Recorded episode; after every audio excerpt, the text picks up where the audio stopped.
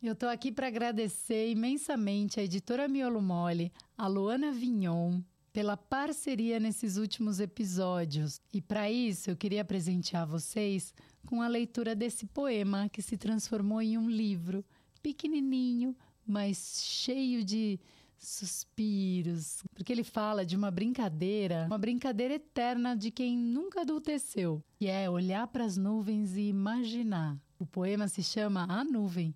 Vamos lá? Todo dia tem ao menos uma bem lá no alto do céu. É feita de algodão ou será uma invenção? Ai, ai, ai, que confusão! Agora eu vejo um navio. Antes parecia um assobio.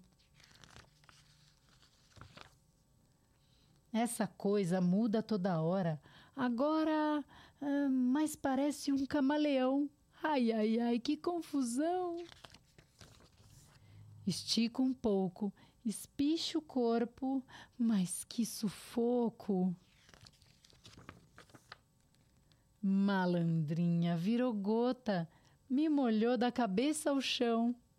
Ai, ai, ai, que confusão! Acho que descobri tudo.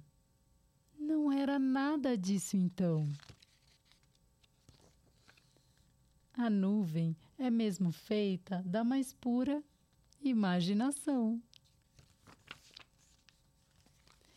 Esse poema foi escrito pela Daiane Mazzoni e ilustrado pelo Bruno Grossi BG.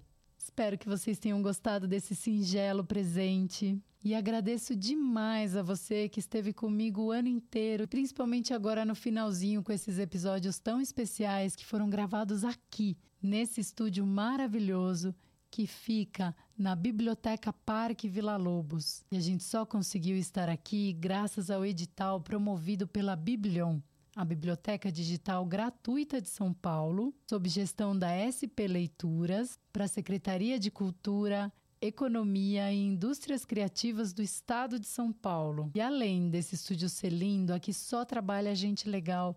E eu queria agradecer muito a Evelyn, a Júlia, os meninos da equipe técnica que fizeram tudo isso acontecer junto comigo. Muito obrigada mais uma vez. Siga acompanhando a gente no Instagram e em todos os tocadores de podcast. Um beijo e até o ano que vem. Tchau!